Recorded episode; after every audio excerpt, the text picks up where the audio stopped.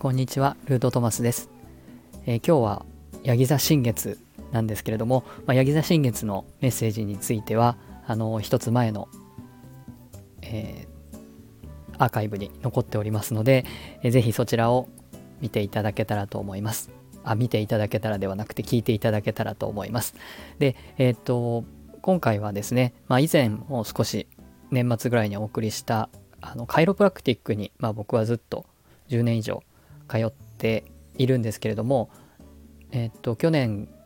から11月ぐらいから、まあ、新しい先生のところに通うようになって、まあ、そこで聞いたお話なんかで、まあ、有意義なものとか、まあ、自分でもちょっと記録しておきたいものをあのお送り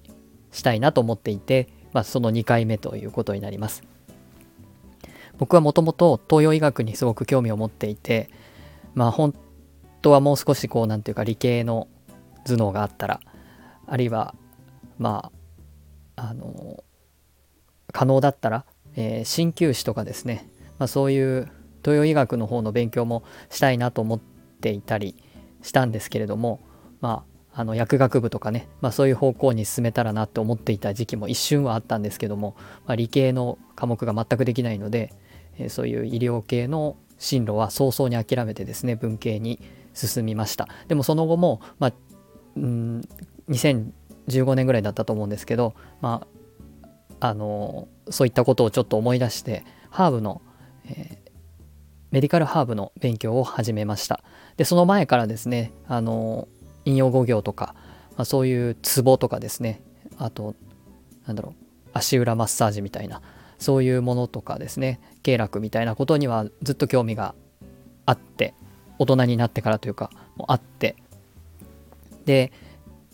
自分なりに、まあ、細々とあの興味はあったのでお灸とかですねそういうものには興味あったので、まあ、自分で自分にあの使ったり、えー、そういう雑誌とか本とか、まあ、YouTube というかネットとかを見て調べたりはしていました。まあ、まあ、そうこうしてるうちにですね腰がちょっと痛くなってある、まあ、同僚に紹介してもらってカイロプラクティックっていうところに初めて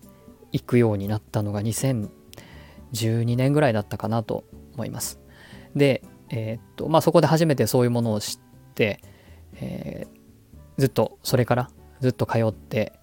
いるわけなんですけども、まあ、今回初めてそういえばカイロプラクティックって名前が何だろうカタカナだし、うん、どこが、ね、発祥でどういうものなんですかねみたいな感じで昨日ねあ昨日というかその新たなその先生に、えー、新しく行き始めたところの先生とまあ話しながら聞いてみたところ、まあ、アメリカが発祥だよみたいな感じでその歴史をちょっと話してくれました。えー、っと1895年ですね、まあ、100年以上前に、えー、アメリカで、まあ、ある何て言うんでしょうね方が、まあ、その背骨ですかねあるいは首の骨とか、まあ、そういったところの治療することで、まあ、17年間聴力を失っていた難聴だった方をなんかこう手でですねどこかの骨を触ることによって治してしまったっていう、まあ、そういうことがきっかけでこのカイプラクティックっていうもののなんか歴史というかですねそういうものが始まっていきました。なんかパーマーさん親子がですね、えー、お父さんが最初にそれをやって、まあ、その後息子さんが継いでというような流れがあったんだそうです。でまああので勘がいい方というかですねそういう方は気が付くかもしれませんがこの今から100年以上前っていうのはこの今の医療業界西洋医学のこの医療業界というものが、まあ、出来上がっていった時期とも本当に重なっていきます。なので最初のこのカイロプラクターの方たちというのは、まあ、そういうものと、えー、戦うことになるんですけれどもそのずっとずっと昔からあったその民間療法って言われるような、えー、その西洋医学の考え方とは違う治療の仕方っていうのが、まあ、日本で言ったら漢方という、まあ、東洋医学って言われるようなものがあったり、まあ、鍼灸それも入りますけどマッサージみたいな、まあ、そういうものがあったりあるいはそのおばあちゃんの知恵みたいなですね、えー、そういうものの知恵がですね、まあ、代々受け継がれてあったんですけれども、まあ、そういうものが、まあ、徐々にあのまあ、インチキとは言わないですけど、まあ、当時はですねそれがインチキだっていうふうに言われて、えー、駆逐されたりですね、えー、逮捕されたり、えー、そういったことが100年前のアメリカではあったようです。そのいろんな報告書が出されてそういうカイロプラクティックやホメオパシー、まあ、そういったものは非科学的で、えー、インチキであると。自然治癒法っていうのはあ間違ってると、まあ、それだからハーブとかも入ってたんだと思いますけども、まあ、そういうものがあって駆逐されていく。でまあそれ逮捕されるかあの諦めるかまあどっちかにあ逮捕されるまあ諦めないで逮捕されるかもう屈するかどっちかにしろみたいな、まあ、そういう状況があったみたいで、まあ、その当時のそのカイロプラクターの方たちは自分の子たちのやってることは間違っていないので、まあ、逮捕されるっていう方を選ぶみたいな、まあ、そういったこともあったみたいです。ただそれで治療を受けてですね治った方々っていうのが多数いて、まあ、そういった方々のお力で、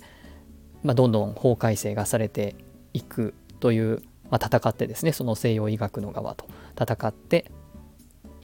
今のそのアメリカでのそのカイロプラクティックあるいはカイロプラクターたちの地位というのが、ま築かれていったっていうようなことがあったようです。まあ、そのですね西洋医学のその医療品医薬品、まあ、そういったもののビジネスの、まあ、筆頭にいたというのはあのロックフェラーというですねあのそういった石油ビジネスの、まあ、王という石油王と言われる、まあ、そういった方々がまあいたわけで、まあ、そういった方々の傘下に入っていたようなまあ大学などの研究科学の研究により、まあ、それがインチキにされていった、まあ、その結果いろいろな大変なことがありながら、まあ、今のような、えー、どんどん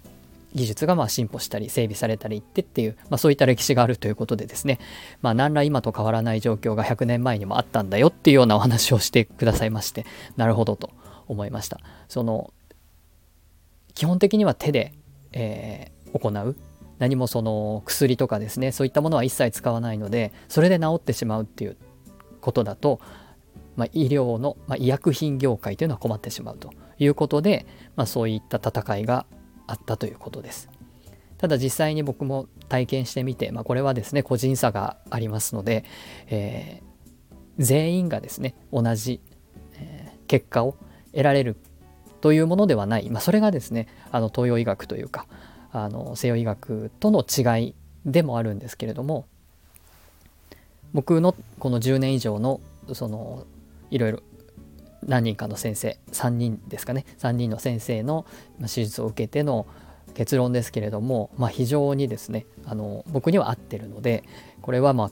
ずっと続けていきたいなというふうに思っています。まあ、そんな話をですね、あの聞きました。でもう一つはですねやはりこれがあのカイロプラクティックが民間の資格っていうんですかねその国家資格ではなくて民間の資格なのでその資格取得者の方カイロプラクターの方も本当に何でしょうねピンキリって言うんですかねまああのそれは占い師の世界もですね同じなんですけど本当にあのあっという間に資格が取れてしまうっていう、まあ、そういう状況からですねそのアメリカとかオーストラリアとかですね、まあ、そういった海外のあの学校を出られて、えー、その解剖まで、えー、実際に立ち会ったりして、えー、技術を磨いているというか知識をしっかり身につけていらっしゃる先生とですねもう本当にあの大きな差があるということです。あとはその消費者センターとかにあの問い合わせがあるもののその結構な割合にそのカイロプラクティックでのその手術の結果のなんか問題っていうんですかね、まあ、そういったものがあの消費者センターの方にも届いているということで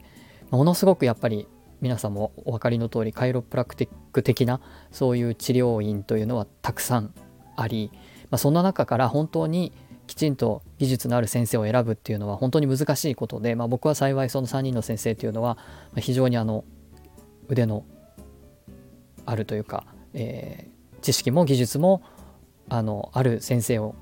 との出会いがあったので今無事無事にというかですねあの改善していただいてあのいつも助けていただいてるんですけども本当にそういったあのいろんな、えー、あえて言えばですねそんなに腕のない先生もいればですねもう抜群の神の手を持ってらっしゃる先生まで同じカイロプラクターと名乗ってると。そしてあのなんでしょうお店というかその治療院というか、まあ、そういうのをあのやってらっしゃるということなので、まあ、そういう意味ではあの自分の見る目ですね、えー、そういったものをきちんと持っていないと逆に体を壊してしまう悪くしてしまう。その危険もあるので気をつけてくださいねっていうこともおっしゃってました。まああのまあ、見分けるポイントっていうのはそんなにあの簡単にないんですけども、まあ、ものすごく簡単なところで言えば何か売りつけてくるようなところはやめた方がいいということですね。なんか枕とか布団とか、まあ、そういうのを売りつけてくるようなあのところはちょっとっていうことをおっしゃってたのとなんかあとチューブチューブを何か巻いて何かをするっていうのもちょっと危ないですっていうようなことはおっしゃってました。あの僕はそれちょっとどちらも経験がないのでどんなところなのかわからないですけどもやっぱり何かをこう売りつけてくるっていうとこはねどんなあのところでもあのあんま良くないかなっていう気はします。あと僕は個人的にはですねあの何回ももう毎週毎週、まあ、ずっと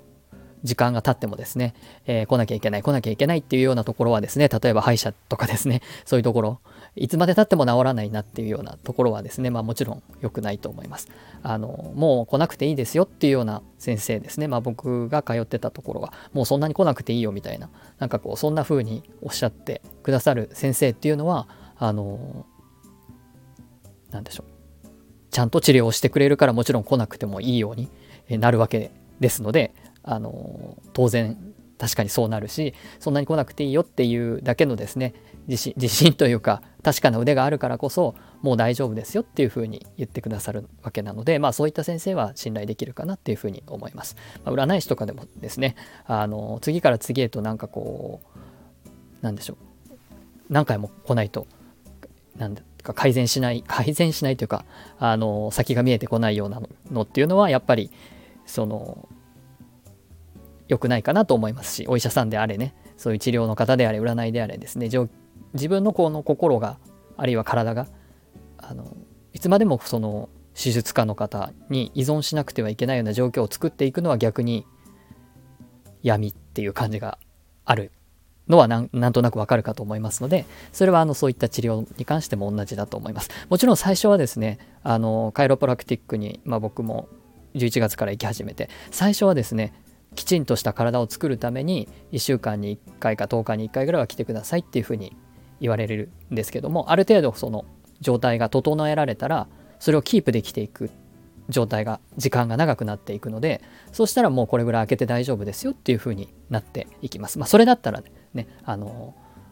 僕もその何人かの先生のとこに行きましたけど3人か行きましたけどまあ大体そんな感じで、まあ、今ではもう1ヶ月ぐらい開けていいですよみたいな状態になってるのでそういったところもねちょっと参考になるかなと思います。あのやっぱり健全な魂は健全な肉体に宿るっていうようにですね体に不調がある時はどうしても心が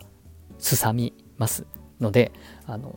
肉体が元気であることっていうのはあの本当に大事なことだなと思います特にこの時期寒いので血行が悪くなりがちで凝りやすいっていうのもあるし、えー、体がこう丸まりやすいのでこ、うん、内側にですねあの気持ちが入りやすくもなってきます。今回あの整えていただいて骨盤がこうグッと立つのがはっきりわかるのであなんかこう前向きな気持ちになれるなっていうのがあります、まあ、皆さんもですね、まあ、もう通ってらっしゃる方もいらっしゃるかもしれないですけど、まあ、あの本当に西洋医学っていうのは素晴らしい面があってそれはそれで否定はしないんですけれどもただその薬っていうその問題今闇が暴かれつつあるところではありますけどもそういう薬に依存させるっていう、まあ、闇それによって利益を上げていくっていう闇もあるので、まあ、そういったところから考えると東洋医学と西洋医学両方がですね、まあ、特に日本人は長い、えー、江戸時代までの長いですね東洋医学の歴史があるわけで、まあ、そういったものが日本人にはあの DNA に刷り込まれているというか入っている部分もあるのでその両方がですねバランスよく、えー、健康維持っていうものに役立っていったらいいなっていうふうに思っております。はい、まあ、そんな感じでちょっと長くなりましたけどもあのカイロプラクティックの歴史とですね、まあ、あの今の現日本の現状の、えー、お話をさせていただきました。最後までお聴きいただきありがとうございました。